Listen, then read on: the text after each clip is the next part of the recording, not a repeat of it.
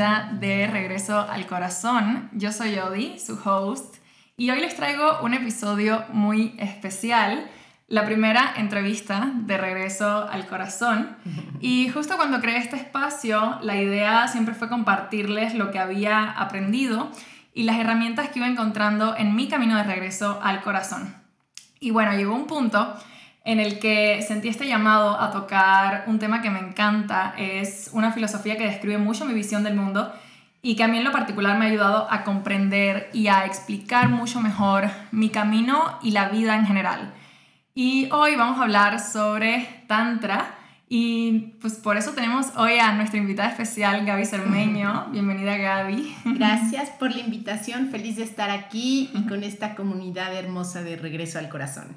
Gaby es una de las maestras más reconocidas de América Latina, es conocida como referente y experta en yoga terapéutico y alineamiento biomecánico, pero además fue quien me introdujo a mí en esta maravilla de filosofía que hoy nos va a compartir.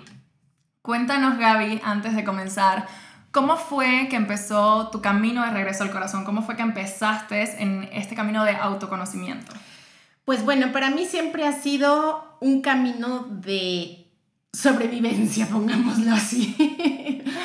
porque me acuerdo que desde chiquita yo estaba en esta búsqueda porque sentía un gran vacío, ¿no? Había un gran vacío que, claro, esta filosofía me explicó por qué sentía este vacío. Y además, ¿no? Las emociones se me desbordaban. Este, cuando me hicieron mi carta astral, lo primero que me dijeron es, Gaby, amárrate una piedra. Porque justamente las emociones, ¿no? Por este, mi signo, mi ascendente, todo es así emocional al 100 y siempre las he sentido. Entonces, realmente para mí esto era cuestión de supervivencia, es decir, ¿cómo puedo vivir sin, sin, cortarme la vena? Entonces estuve en búsqueda siempre de muchas cosas, leía libros aquí y allá, pero bueno, fue hasta el 98 empecé a meditar y ahí fue cuando realmente se me abrió este camino, como tú dices, tan hermoso de regreso al corazón. En el 2000 empecé con Hatha Yoga y pues bueno, desde ese entonces para acá, yoga ha sido mi salvavidas en muchos aspectos de la vida. Wow, entonces llevas más de 20 años de experiencia y creo que eso es súper valioso hoy en día que pues vemos tantos instructores de yoga ¿no? en el mundo, como aprender, tener este privilegio de aprender de personas que sí lleven tantos años de camino recorrido y nos pueden dar como desde esta visión de la experiencia todo este conocimiento. Entonces, entrando un poco en materia y en el tema de hoy, cuéntanos Gaby qué cosa es Tantra, qué cosa es Tantra, porque a ver, déjenme les, les cuento un poco y les doy un poco de background. La idea de grabar este episodio juntas nació mucho del hecho de que yo he tomado varios cursos ya con Gaby y, varios retiros.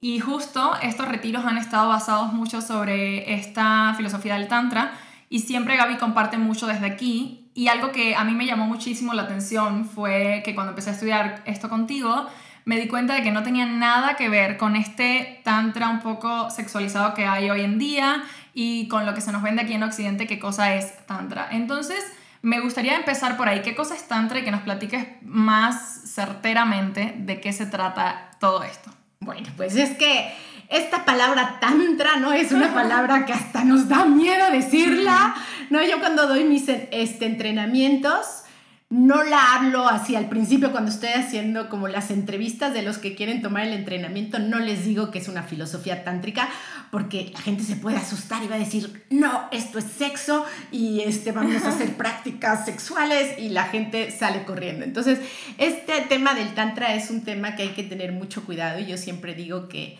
este, hay que llevar el conocimiento real de lo que es esta filosofía. Entonces, bueno, nos podríamos pasar horas y horas hablando de este tema. Este, Tantra es tan, tan extenso, pero bueno, podría decirte que es una filosofía de vida. Una filosofía de vida que fue un cambio radical a lo que venía siendo el yoga, porque normalmente en el yoga tradicional eran personas renunciantes, eran personas ascetas que se iban a la cueva o se iban al bosque a meditar y renunciaban de todo. Digo, actualmente hay estos renunciantes en India y bueno, en varias partes del mundo. Y a diferencia, esta filosofía cuando llega cambia completamente porque es una filosofía no para renunciar del mundo, sino para comprometerte más con el mundo. Y los maestros eran padres de familia, maestros que vivían este, su vida espiritual, pero a la par tenían una vida mundana, con familias, con los problemas. Y esto yo creo que a mí esto me dio como mucha base, ¿no? Porque cuando yo empecé a practicar era como, sí, si yo me voy al retiro y nada más medito y hago yoga y como rico y estoy en medio de la naturaleza, sí, está increíble. Pero ¿qué hago cuando regreso a mi casa? ¿Qué hago cuando tengo problemas con mi marido, con mis hijos? ¿Qué hago cuando tengo que darles de comer? O sea, ¿qué hago cuando tengo problemas en el trabajo? Y esta filosofía me encantó porque te da justamente estas herramientas, no nada más para la parte espiritual, sino también para la vida diaria. Y en lugar de buscar renunciar, la filosofía tradicional renuncia y lo que busca es salirte del samsara, este ciclo de vida y renacimiento. Entonces ellos lo que quieren es salirse de este mundo, dejar este, este ciclo de renacimiento y volver a unirte con lo divino, ¿no? Y esta filosofía te dice, pues, de que te vas a unir con lo divino, lo vas a hacer. La cosa es qué haces mientras estás aquí, cómo vives tu experiencia humana. Y esto a mí me encantó porque justamente le dio no nada más respuestas a esta filosofía y que está todo muy bonito, sino prácticas claras y filosofía de vida que fue lo que me cambió. Porque esta filosofía te dice, hay una fuente, que creó todo. Esta fuente ponle el nombre que tú quieras, pero es divina. Entonces, si creó todo, está en todo. Entonces, la invitación es cómo puedes reconocer lo divino en ti y en todo. Y entonces esto te lleva a una vida plena, no nada más en lo espiritual, sino en el mundo. Y el chiste es cómo puedes ver lo divino, sí, es muy fácil verlo en la naturaleza, los árboles y todo, pero también lo divino en esa persona que te toca los botones rojos, en esa persona que te molesta. ¿Cómo puedes reconocer también esa parte divina? Sí, reconocer supongo que lo divino también en la enfermedad, en el problema, en el conflicto, ¿no? Exactamente, y es cómo puedes ver lo sagrado en lo cotidiano de la vida. Incluso en esos problemas, incluso en esas dificultades. Y me encanta porque se me hace súper aterrizado y súper necesario, ¿no? Necesario hoy en día que siento que idealizamos mucho la práctica espiritual y la ponemos como, ay, me voy a iluminar y justo lo que decías, me voy a liberar de esto, como si esto realmente fuera una tortura y qué tal si no se trata de vivirlo con esa visión, sino más desde el reconocimiento de lo sagrado que es esto y disfrutar esa experiencia humana. Me encanta. Sí, una de las frases que más me gusta y es las que comparto una y otra vez con mis alumnos es, esta filosofía, filosofía te ayuda a reconocer que la vida no es un problema que resolver, sino un regalo que disfrutar. Sino un regalo que disfrutar. Me encanta, es mi frase favorita que has dicho. Y bueno, Gaby, cuéntanos eh, un poquito eh, de las cosas que más nos llamó a hacer este episodio, justo fue por esta parte de la sexualidad, de, de un poco quitarle el mito sexual al tantra, porque yo sigo viendo al menos como en redes sociales y así que cada vez que alguien usa la palabra tantra, se está eh, refiriendo a una práctica sexual y no estamos viendo tantra desde su totalidad. ¿Por qué crees tú que hay como este auge de usar tantra para hablar de sexualidad? ¿Qué fue lo que pasó y en qué momento ocurrió todo esto? Bueno, esto es muy interesante porque, bueno, primero vámonos como al contexto general. Como les dije, Tantra lo que va a hacer es que te va a dar herramientas y es más, crea más herramientas de las que se habían creado 1500 años antes. En un corto tiempo empieza a crear nuevas herramientas, porque el chiste es, sí te da la filosofía de reconocer que todo es divino, pero también te da la metodología, te da las herramientas para que tú lo encarnes, porque puede ser muy bonito decir, ah, no, sí, todo es parte de lo divino, pero en la vida diaria qué tanto lo experimentas, ¿no? Es que tanto te ves en el espejo y en lugar de estar viendo qué falta, qué sobra, si salió la cana, si salió la arruga, qué tanto puedes ver lo divino. O en esas personas, como te digo, que te tocan los botones rojos. Entonces, es a la vez como tiene esta parte muy sublime con esta filosofía increíble, pero a la vez tiene herramientas que son muy prácticas porque abarcan todos los aspectos de nuestra vida. Y cuando yo hablo de que abarcan todos los aspectos de nuestra vida, una cosa de la que abarca es la parte sexual, porque somos seres humanos y dentro de los seres humanos pues tenemos esta parte sexual. Y a diferencia del yoga tradicional, que eran personas renunciantes, como te decía, a Dios, no tenían familia, no tenían nada, se iban a meditar, estos eran padres de familia, tenían hijos, entonces tenían una, una, vida, una vida sexual. Entonces, ¿por qué hay esta gran confusión ahora? Sí, yo la verdad es que eh, les digo a mis alumnas, pónganme tantra en el Google y te vas de espaldas de lo que sale, de lo que significa o de los talleres que hay, que todos están basados en la parte sexual. Pero bueno, esto tiene una, una, historia atrás de todo esto. Y es que de los primeros eh, occidentales que fue a India a estudiar esta filosofía fue Sir James Woodruff. Y él, pues bueno, estuvo estudiando la, la, filosofía, le llamaba mucho la atención y a principios del siglo XX saca el primer escrito en inglés donde hablaba de este tema de Tantra pero se enfoca mucho en, un ritual donde estaba esta parte sexual. Entonces, pues obviamente esto llega a Occidente y pues el sexo vende. El, marketing espiritual. El marketing espiritual desde ese entonces. Entonces, pues esto lo amplifican. Entonces, si de todas las enseñanzas del Tantra no sé, qué te gusta, el 10% es la parte sexual o inclusive menos, el 8% de todo lo que nos enseñan, de toda la filosofía, pues vienen aquí a Occidente y lo ponen como si fuera el 100% y se están olvidando de todo lo demás. O sea, hay un 92% que no saben, que no escuchan, que ni siquiera sabe que existe. Y si a eso le añades que en, en los años 60 hay esta revolución sexual, pues claro, mm. se agarran de esta filosofía y dicen, claro, pues si el, si el, si el sexo es divino y podemos este, conectar con Dios o con esa divinidad a través del sexo. Y es que Tantra, y te puedo decir como vamos a separar la palabra, Tan es expansión, Tra es herramienta, entonces es herramienta de expansión. ¿Qué queremos expandir? Expandir nuestra conciencia porque si nosotros expandimos nuestra conciencia es que podemos reconocer lo divino en todo.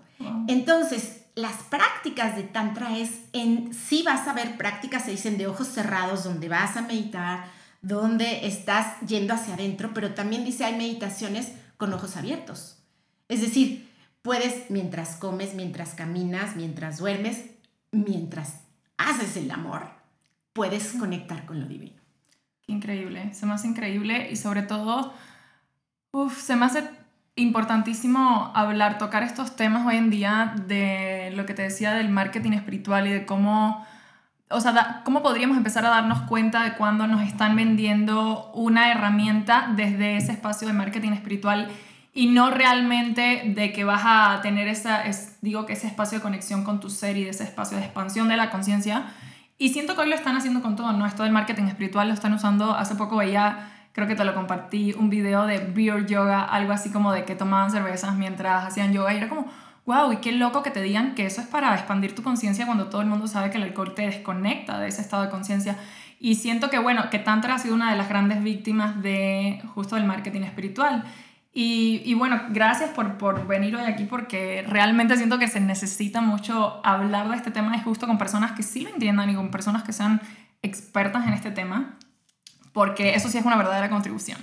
Entonces, a ver, cuéntame un poco, o quería un poco hablar contigo de algo que me parece súper importante dentro de todo lo que yo he aprendido de ti del Tantra y de lo que más me interesó fue esta parte de la visión del ego que tiene el Tantra yo siempre había visto, o sea, yo practicaba yoga antes de conocer a Gaby y siempre había visto el ego como algo malo, ¿no? Como esta parte de mí que me impedía conectar con el amor y como esta parte de mí a la que tenía que renunciar y como que todas mis prácticas deberían ser para suprimir la voz de ese ego. Y justo cuando conozco lo que compartes, me impresiona muchísimo la visión que tiene del ego y se me hace súper hermosa y súper poderosa. ¿Nos puedes compartir un poco sobre eso? Sí, claro, es que el pobre ego es el, el que le echan la culpa de todo.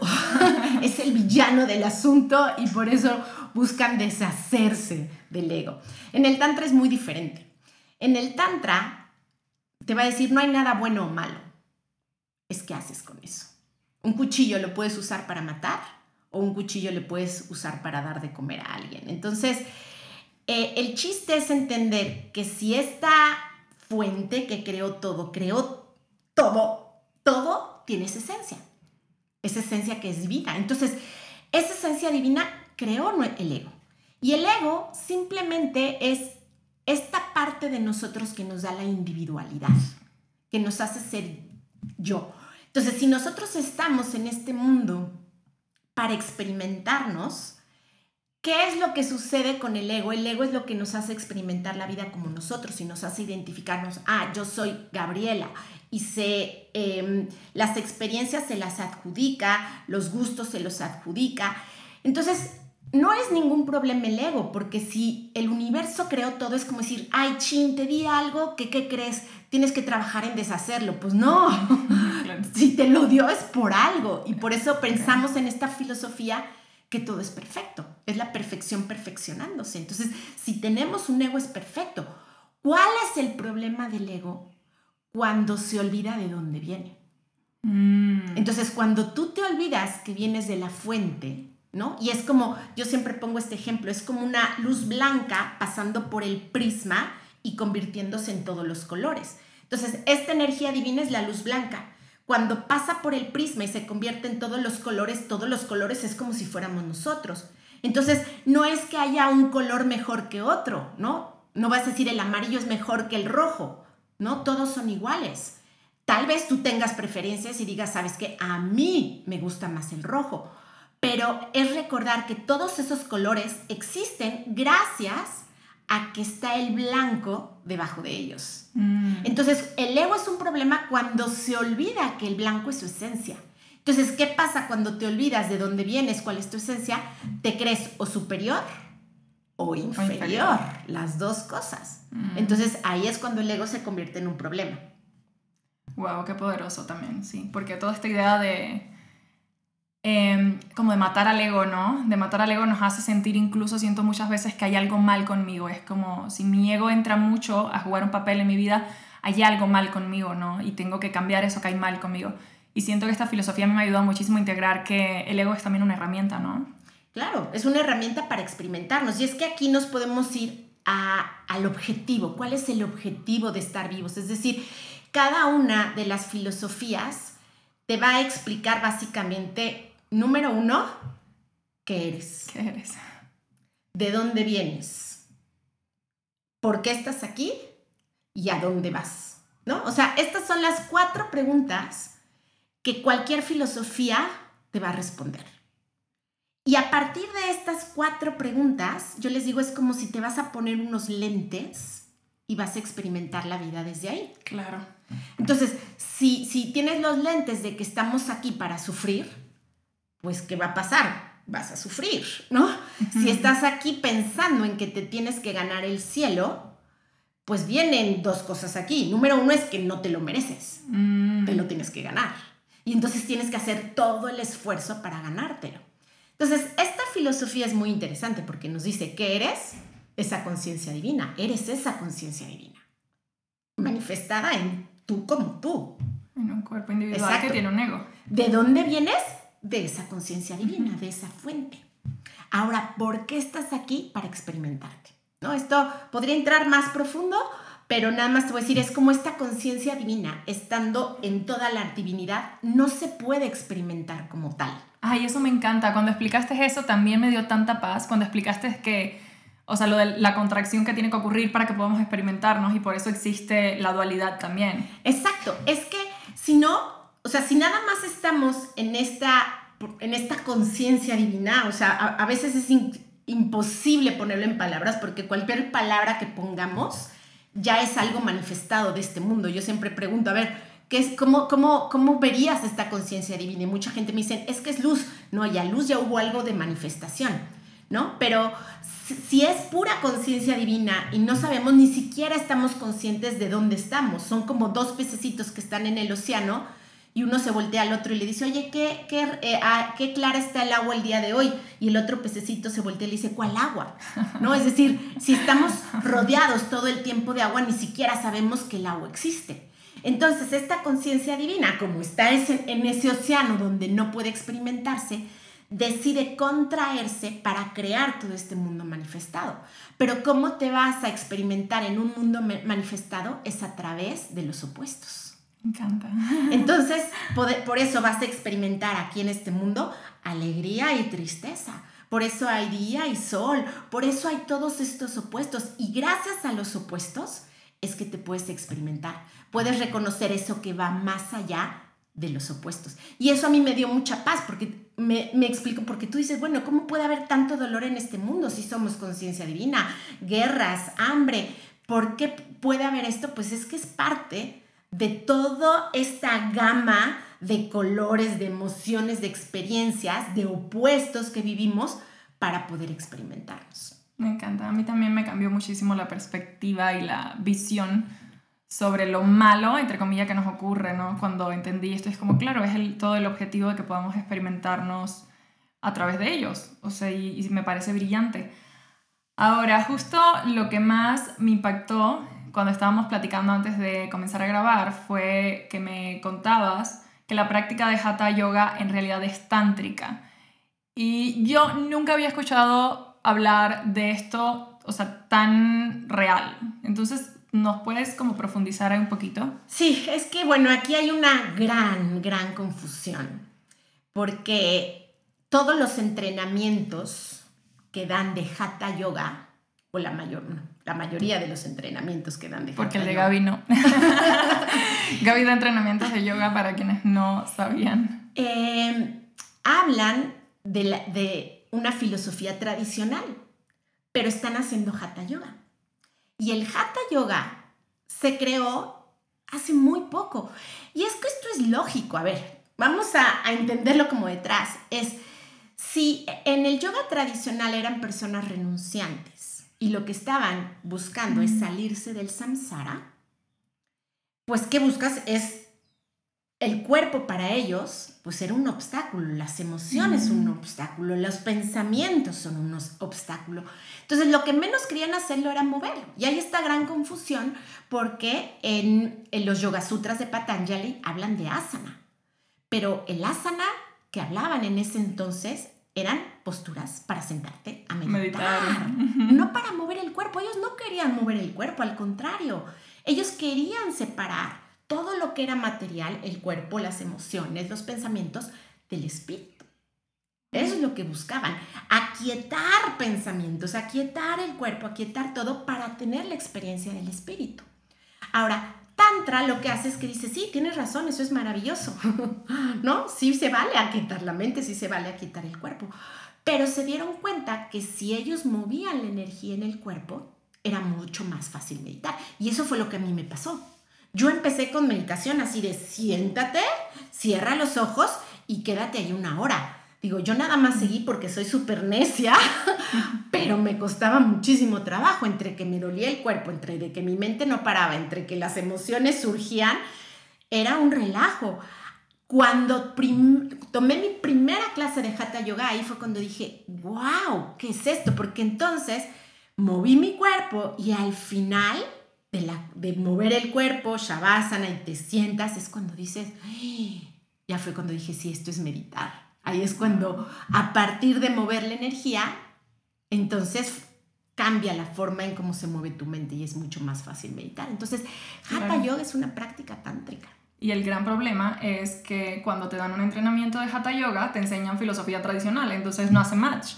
Y nunca va a hacer match y nunca nos va a hacer sentido porque justo me acuerdo que antes de conocerte yo venía mucho con esta idea de las, de las ocho ramas del yoga y de como toda esta idea de, sí, de mucho renunciar, ¿no? Y de y que, de, cierto, de cierta medida o en cierta forma yo sigo sintiendo que hay mucho de religión dentro de la práctica de, de yoga tradicional.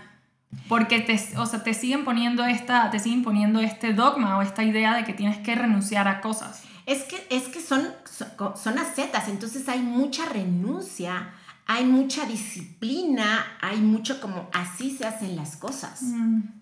Y en el Tantra, te voy a decir además, para cada quien va a ser diferente. Encuentra tu forma de encontrar lo divino. Me encanta, sí, obviamente hay miles de maneras, a través del cuerpo, a través del estudio, a través de... Claro, cada quien va a ir encontrando su camino. Sí, pero lo que es muy importante para mí es entenderlo, porque si no, hay, hay esta contradicción, ¿no? De muevo el cuerpo, pero a la vez no, y, lo quiero aquietar, y, este, quiero deshacerme el ego, pero soy yo, y el cuerpo es un problema, pero disfruto mucho moviéndolo y haciendo prácticas. Es una contradicción. Eso, y vivimos en una contradicción, si, si, si no te enseñan realmente esta parte, y eso puede crear mucho estrés también, ¿no? Claro. Y mucha autocastigo. Uf. Porque eso es lo que yo veo, es que entonces no debería, no esto, no lo otro, es súper fuerte y ahí es donde empezamos a autolatigarnos, que no nos hace nada bien. Nada bien, sí, justamente.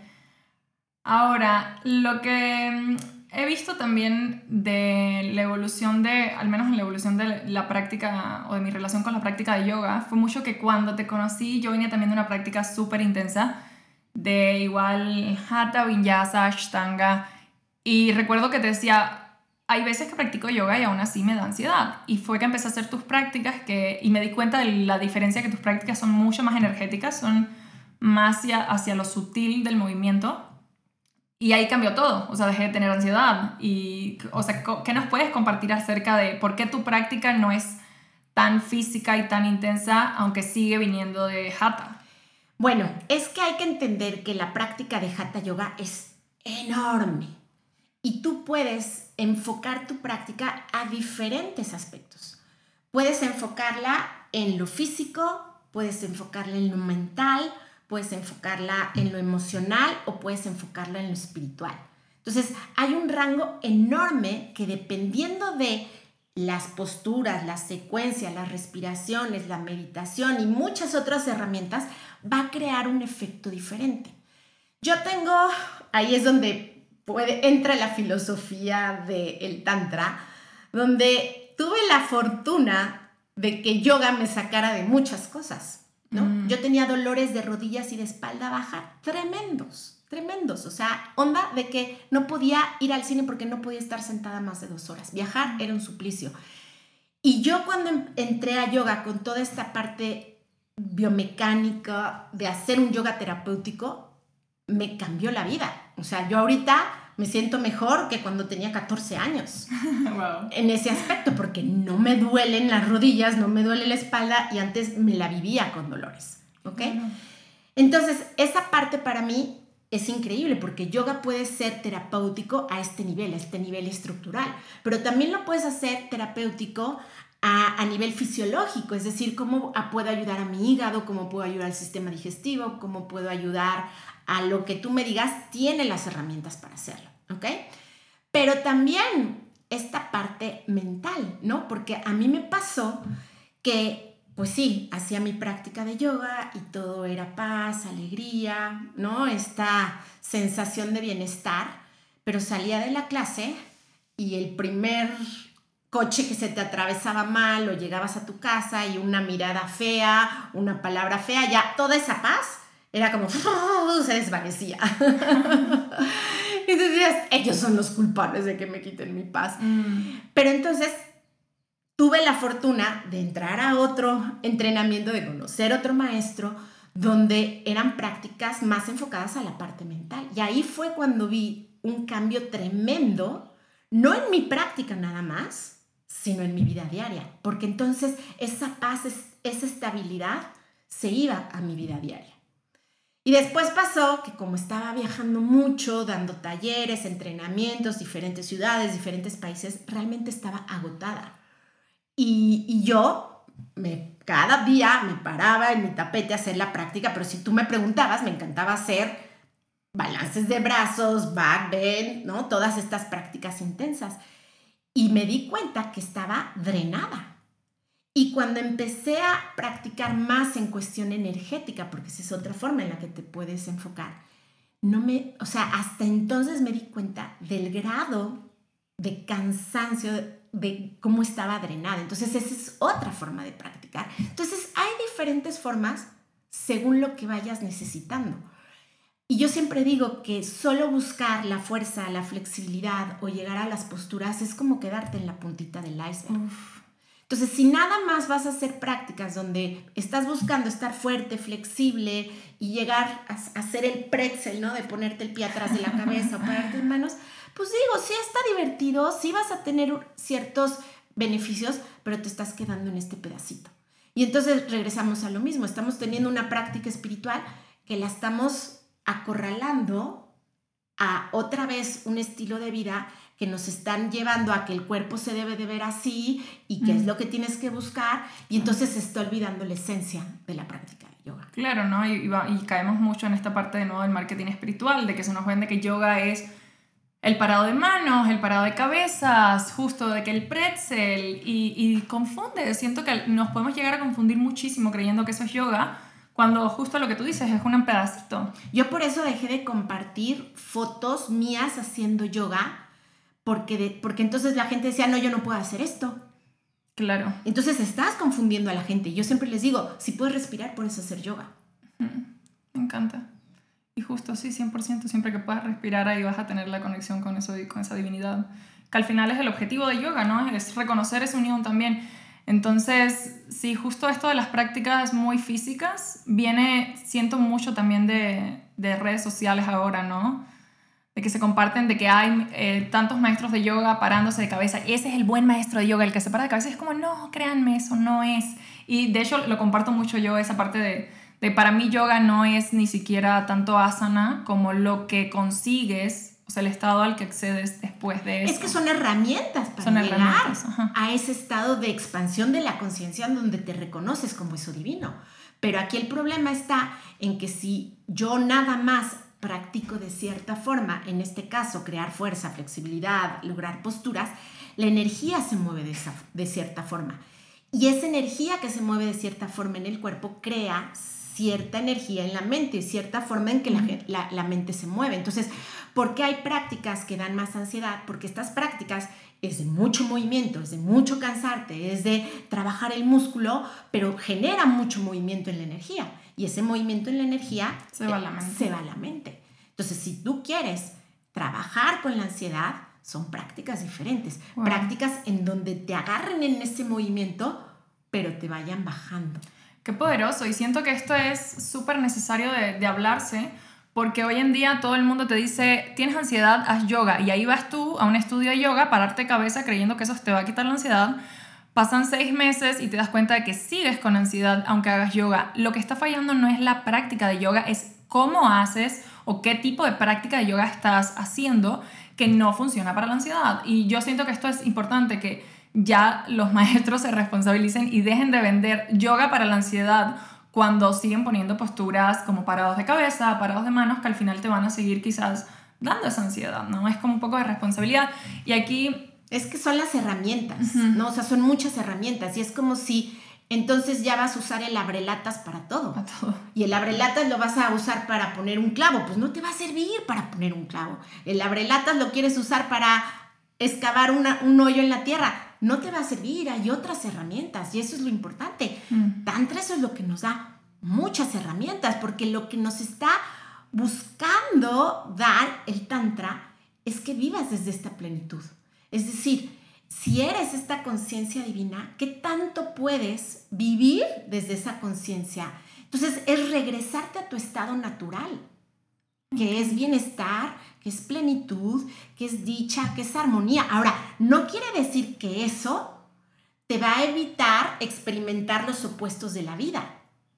Pero aquí, así, la parte clave de esta filosofía, y esto es a mí lo que me encanta, es que tú puedes conectar con ese centro, tú puedes conectar con ese divino sin importar cuáles sean las circunstancias externas. Entonces tú puedes experimentar la alegría que te está dando la vida y reconocerte en esa parte divina. Pero también puedes experimentar el dolor, la pérdida, el duelo. Y seguir reconociendo. Y en ese dolor también poder experimentar esa parte divina que es, es eterna, es lo que no cambia, es lo que, lo que sin importar qué sucede en la vida afuera, eso va a ser siempre lo mismo. Claro, y me, resuena un montón esta parte, porque justo cuando la práctica es solamente física o cuando tu práctica espiritual es únicamente física e intensa, ¿qué pasa si mañana no tienes alguna parte de tu cuerpo que te permita hacer esa práctica? Entonces ya no practicas yoga, ya no tienes una práctica espiritual, por eso siento que es tan importante justo cultivar estas otras herramientas y verlo desde esta visión tántrica también que, que reconoce el todo, porque si no vamos a encontrar, siento que muchísimo sufrimiento en el camino, porque definitivamente van a pasar cosas malas, o sea pasan cosas, es parte de la vida, ¿no? Que te pasen cosas lindas y que te pasen cosas que no son tan lindas y el punto es tener las herramientas para entender que todo eso es parte de, que todo es válido y es parte de esa experiencia que viniste a transitar. Y algo muy importante, es decir, también hay que entender que somos seres humanos que pasan por un ciclo, ¿no? Entonces, las herramientas que vas a tener para cuando eres adolescente ah, son diferentes a las que está en una persona con menopausia o uno en la tercera edad. Uf, eso es tan buen tema. Entonces, no es lo mismo. Son herramientas diferentes que vas a necesitar porque tu cuerpo va cambiando, tus necesidades van cambiando, tu forma de vida va a cambiar.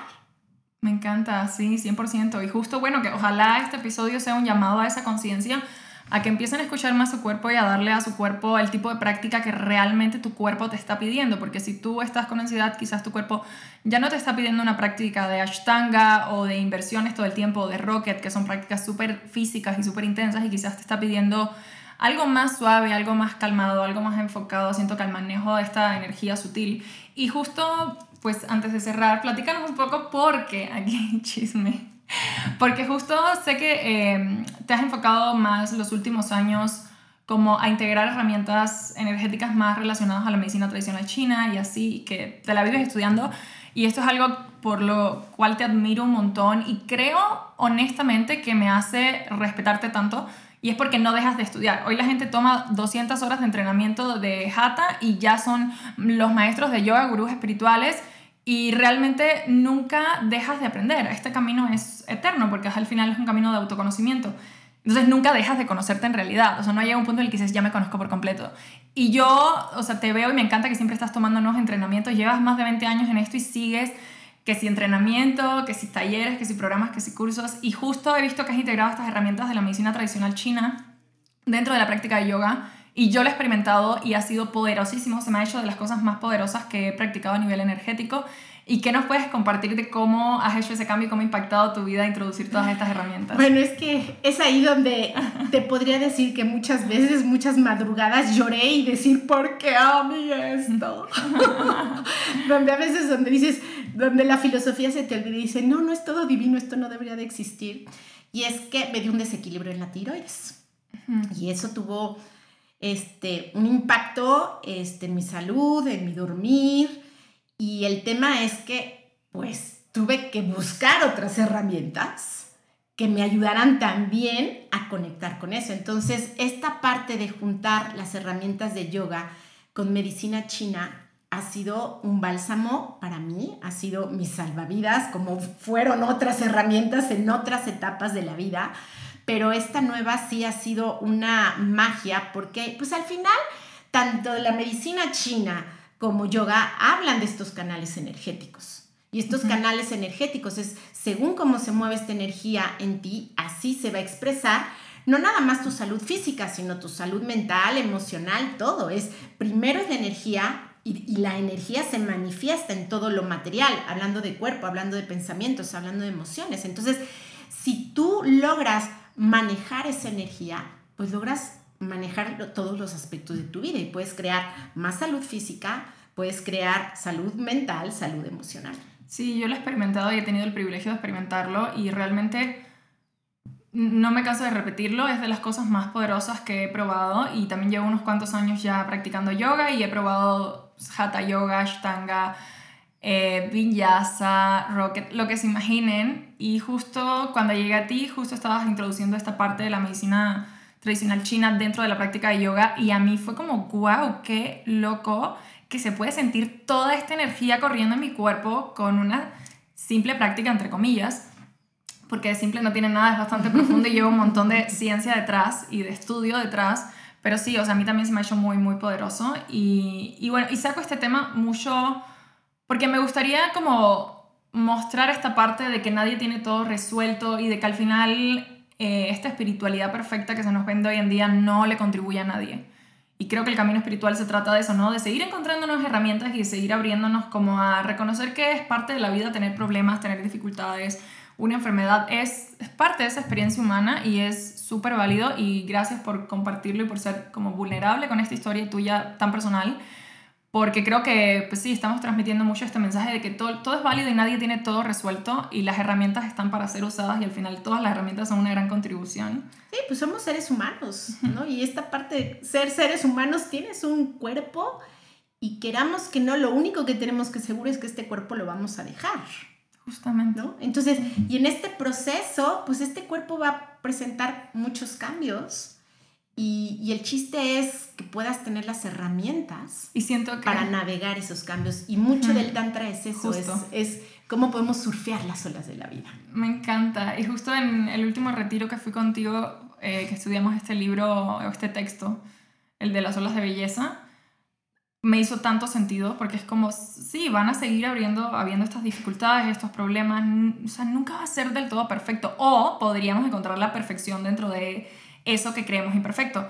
Y te ayuda muchísimo justo esa visión de todo es válido, todo cabe y es parte del camino y no hay que negarlo, ¿no? No hay que negar las emociones, no hay que negar los problemas y es parte de... Y aquí entra la parte de Tantra, de que a mí Tantra me contribuyó tanto porque justo me muestra que es válido, me muestra que es a través de eso que estoy experimentándome como esa esencia divina encarnada en un cuerpo. Entonces, eh, sí, y algo muy importante yo creo aquí es reconocer que no estamos buscando como mantenernos elevados todo el tiempo y que todo sea color La buena vibra. y amor y paz. No, o sea, no tiene que ver con eso. Tiene que ver con que aprendas a navegar las olas de la vida desde tu centro, desde tu esencia. Y tu esencia es esa armonía, esa paz, esa felicidad. Entonces, no es que yo nada más quiera experimentar eso pero vas a experimentar toda la gama desde tu centro. Desde el recordar. Que desde el recordar, porque si no, si no lo haces de tu centro, si no lo haces de recordar que soy divino, entonces cuando las cosas están bien, estoy súper feliz y entonces todo bien y acá, acá. Pero entonces cuando las cosas salen mal, entonces estás en el suelo y ya no hay nadie que te levante. Entonces es cómo puedes en esos dos extremos seguir recordando lo que realmente es, es, esencial. Claro, me acuerdo que hubo un, uno de los retiros que fui contigo, que algo decías como de que muchas veces nos íbamos a olvidar de eso que somos, pero que lo importante era cuántas veces lográramos recordar que somos esa esencia divina. Y es como lo que me recuerdo todo el tiempo, se te va a olvidar muchas veces, se te vas a enojar, te va, o sea, va a pasar, o sea, te va a entrar el bajón, se te va a olvidar muchas veces que eres esencia divina, pero la clave y el chiste de todo esto es qué tanto puedo volver a recordar que soy esa esencia. Es que dentro de esta filosofía el olvido es parte del proceso, ¿no? Porque es, si no estamos como el, pececito en el océano, que, estamos en todo este océano y ni siquiera nos damos cuenta, mm. ¿no? Y te lo pongo en un ejemplo muy fácil, es decir, cuando no ves a la persona que amas y regresas y lo ves, es como, ay, no, sí, ya te quería ver, te extraño, ¿no? o o por el otro lado, pasas meses y meses y estás con él y es como, ay, ya que se vaya, ¿no? Es como, ya no lo aguanto. Pero es eso, es que como humanos... Necesitamos el Como humanos necesitamos el olvido, porque entonces cada vez que recuerdas es como... Como volver a respirar de nuevo. Volver a respirar, volver a experimentar esa dicha de reconocer lo que eres. Me encanta, me encanta. Siento que es tan poderoso. Muchas gracias Gaby por compartirnos hoy todo este conocimiento. Siento que le va a hacer una enorme contribución a todas las personas que puedan tomarse el tiempo de ver o escuchar este, este episodio y obviamente si se sienten, si sienten un llamado hacia el estudio de esta filosofía, eh, no, no les podría recomendar lo suficiente a Gaby porque realmente es una gran maestra con muchísima experiencia, que es algo que hoy en día valoro mucho poder aprender de personas que lleven ya un camino recorrido y que sobre todo que lo vivan, o sea, que lo integren en sus vidas y que puedas ver esa coherencia en cómo hace sus elecciones todos los días. Y, y bueno, si ya lo están buscando, busquen a Gaby, está en Instagram como Mujer Yogi. En su página web también tiene un montón de cursos, herramientas, o sea, talleres súper poderosos de manejo de energía impresionantes. Em, y también tiene clases en YouTube por si la quieren buscar. gracias a ti, Odi, gracias por invitarme mm. a tu comunidad, que sé que es una comunidad súper poderosa porque te siguen, mm. porque inspiras, eres una mm. persona que inspira mucho. Yo realmente entre más conozco tu historia y más te conozco a ti, realmente, ejemplo, digo, me quito el sombrero y honro esta capacidad de justamente reconocer lo divino en ti y manifestarlo en tu vida, porque si esta filosofía resuena en ti, ha sido muy bonito verlo porque tú la has encarnado y la has vivido en, la, en tu vida, tal vez antes de saber la teoría. Como para, mí eso fue, para mí eso que dices fue 100% cierto y profundo porque yo ya traía mucho esta idea de que así funcionaba la vida y cuando tú me lo platicaste es que ya tenía un nombre y se llamaba tanto, dije como, ay, ok, aquí me entienden. Estos hablan en mi idioma y sí, me dio mucha paz. Entonces, muchísimas gracias por compartirnos todas estas herramientas, todo este conocimiento y esperamos pues pronto volver a tenerte por acá. Sí, muchas gracias. Bye, gracias a todos por escuchar.